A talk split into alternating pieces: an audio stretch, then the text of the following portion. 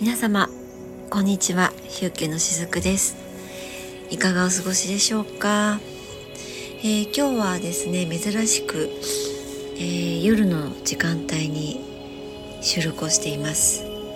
い、えー、今日はえっと12月の20日の夜ですね。はい、えもう間もなくですね。えっと12月の22日が冬至にあたるんですけれどもそうなんかねこのまあえっと1年の間に冬至とか、えー、夏至そして、えー、春分秋分ってねありますけれどもうーん、まあ、やっぱりそのタイミングってすごく何て言うのかな大切なタイミングだと思っていて一つの、まあ、節目ですよね。うん、でこの、えーと、冬至っていうのは、えー24時間のあの時間に置き換えると深夜の0時にあたるんですよね。で深夜の0時ってなんとなくイメージしていただけるかなって思うんですけどあのすごく静まり返っていてでも一つ日付が変わるっていうところで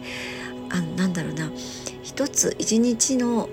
終わりとまた新しい一日の始まりのその本当にこう分岐点というかねなんかそんな、えー、2つのエネルギーが入り混じっているような本当にこう切り替わりのねタイミングなんですよね。なので、えーと、当時っていうのはそんな感覚で私は捉えていたりします。そうでまあ当時のですねメッセージっていうのはこの、えーと、スタンド FM とあとノートの方でもですね、えー、上げているわけなんですけれどもこちらの方でもですね少しあのメッセージをお届けしたいなと思っています。はい、でこのメッセージは今度24日の日にですね Zoom の方でオンライン瞑想会っていうのをやるんですけれどもこれは月に一度だいたい第4日曜日の朝に30分ぐらいですけどね、え、っと毎月させていただいている瞑想会なんですね。でその時にも、まあ、もう当時は過ぎてはいますけれどもうんと新しい2024年を迎えるっていうところで、あのー、この瞑想会でもね少しこれからお話をしていくところにも触れつつえっ、とセンタリングっていうねそのエネルギーワークにつなげていこうかなと思っていますので今日のねこの方針をきん？この放送を聞いてくださってあ瞑想会にもちょっと興味があるなっていう方もしいらっしゃったらえっ、と公式 LINE の方のね URL をこちらの概要欄にも貼っておきますので是非そちらの方からご登録いただいてえー、っとうんスタンプ1個でも押していただけると,、うんえー、っとどの方が公式 LINE に登録していただいたっていうのも私の方も分かるようになっております。で、えー、っと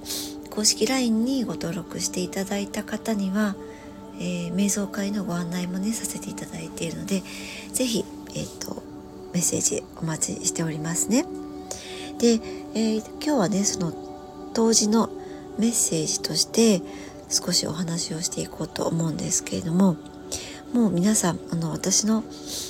えー、お客様の中にもですねあの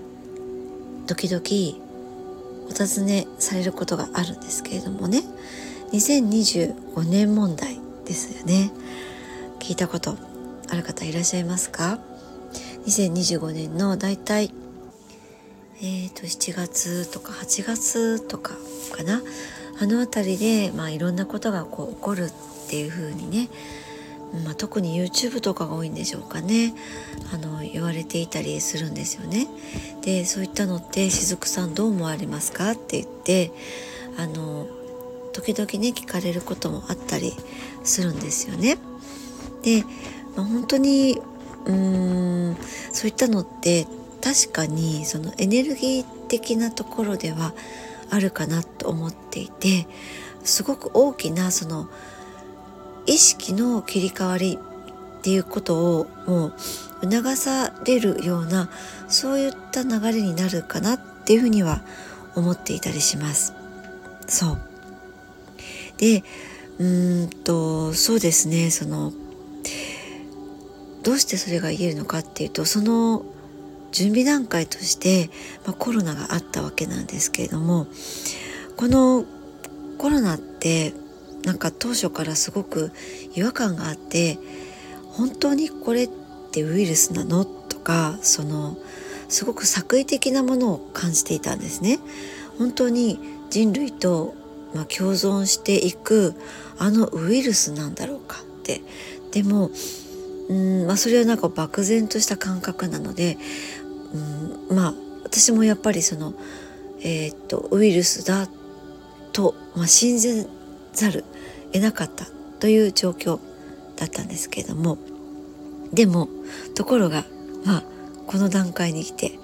そのそれを裏付けてくれるようなことが実は分かったわけなんですけれどもそうあのもうご存知の方もねいらっしゃるかもしれないんですが、えーと、今日のお題のその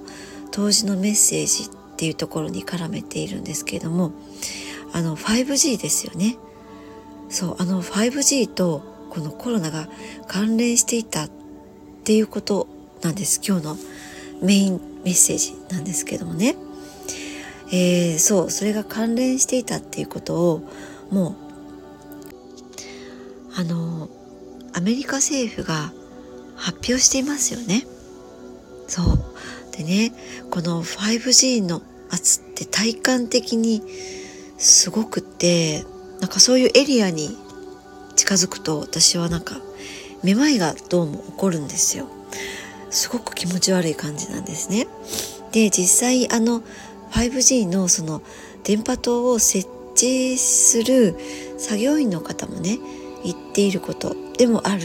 ようなんですけれどもまあそのシンプルにまとめて言うと 5G は高周波であってその通信媒体ではないわけなんですよ。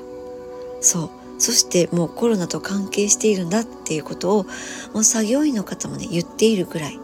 みたいなんですね。で、うん、5G って結局いわゆるもう被爆の扱いになるかなってもそれもそれぐらいに私は感じていてあの実はさまざまなえっとヘルツ数でもってもうすでに実験をされているんですね。であの中国の武漢では実はこの実験をしていたっていうことなんですよ。で、うんまあ、人体にねどんな影響があるのかっていうとあの呼吸器系にね特に影響を及ぼすようなんですけれども、まあ、これに関しては私も医療従事者としてですね多くの方がコロナのね後遺症で呼吸器系に苦しんでいらっしゃる方っていうのを本当に目の当たりにしてきていてあの、まあ、これは本当に否めないなっていうところでもあったりします。そうもう高周波でもってウイルスを作り出していたっていうことなんですよ。でこのね 5G っていうのは実は最近のものではなくて、えー、人をね統制させるために昔からあの軍事力のために使われてきたものでもあるようなんですね。あのこの 5G をね人体との関連性っていった観点で見てみるとこの 5G は汗腺あの汗の汗腺ですね汗腺に反応させるみたいなんです。ねあの汗腺って言えばもう汗なので水分ですよね。でここでちょっとピンとね来た方もいらっしゃるかもしれないんですけどもそう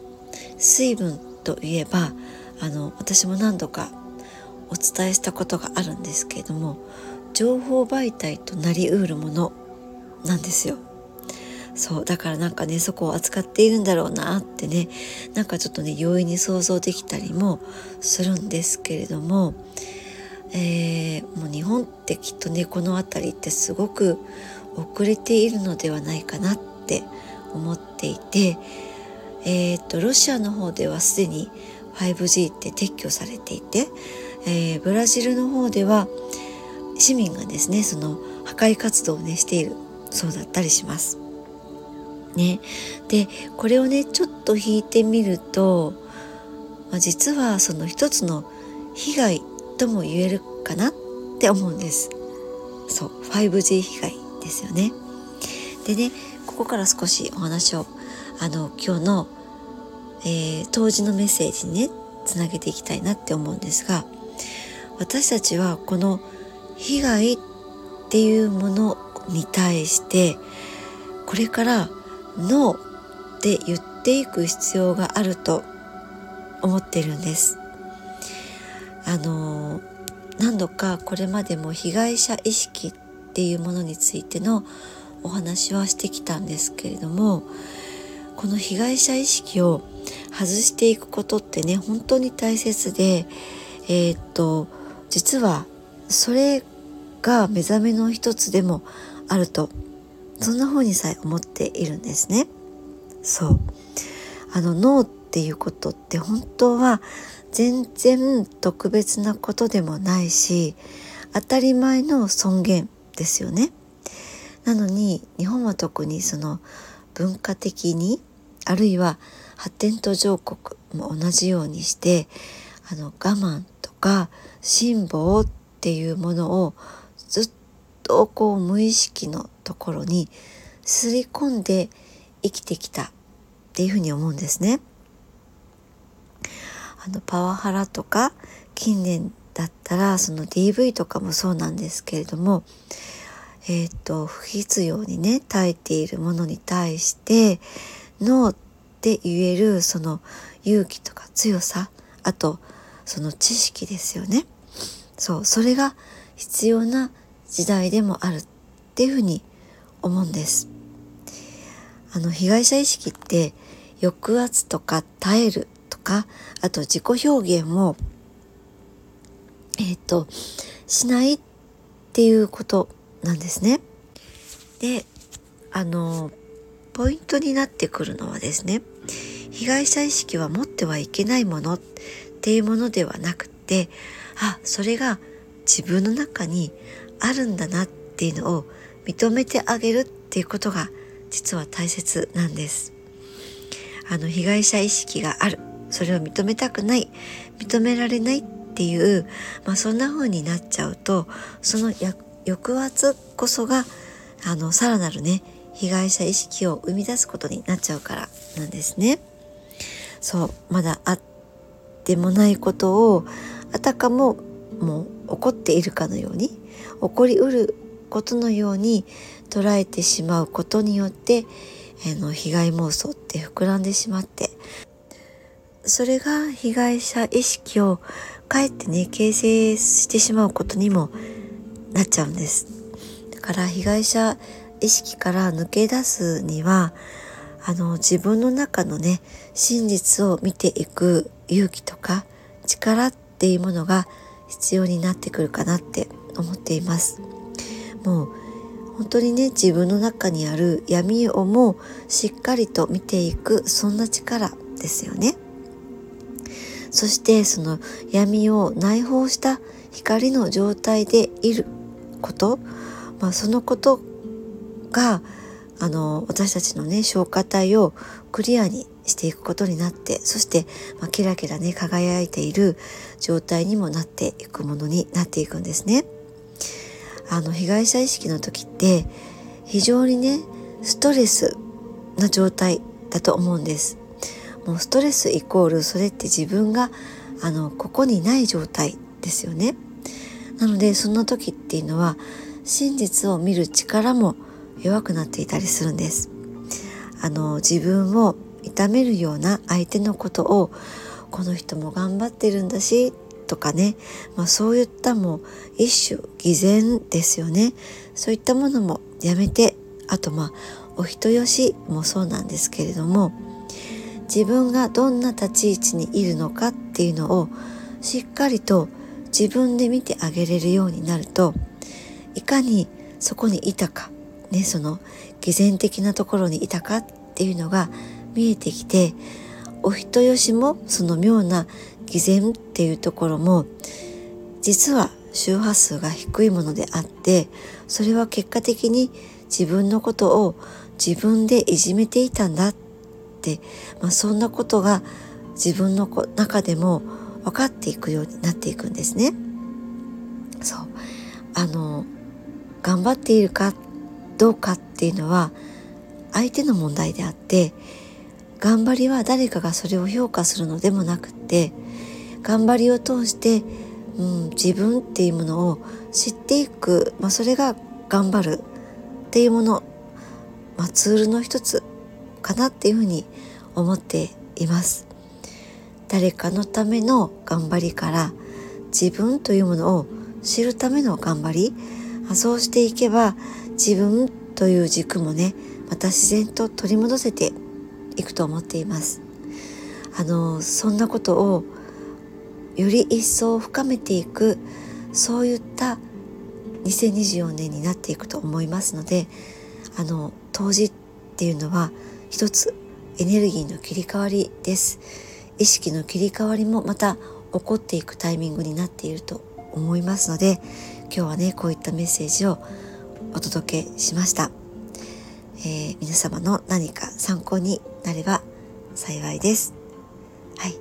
ということで、えー、今日の当時も皆さん、えー、素敵な一日をお過ごしくださいね私は当時の日はですねえー、っとセッションも入っています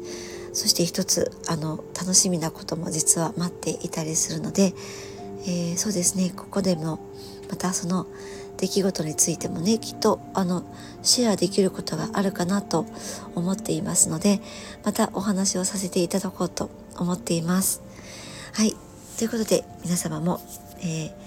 今日がね、冬至です。冬至の日に配信をね、しますのでね、今日、冬至の日が皆様にとって素敵な一日となりますように。しずくでした。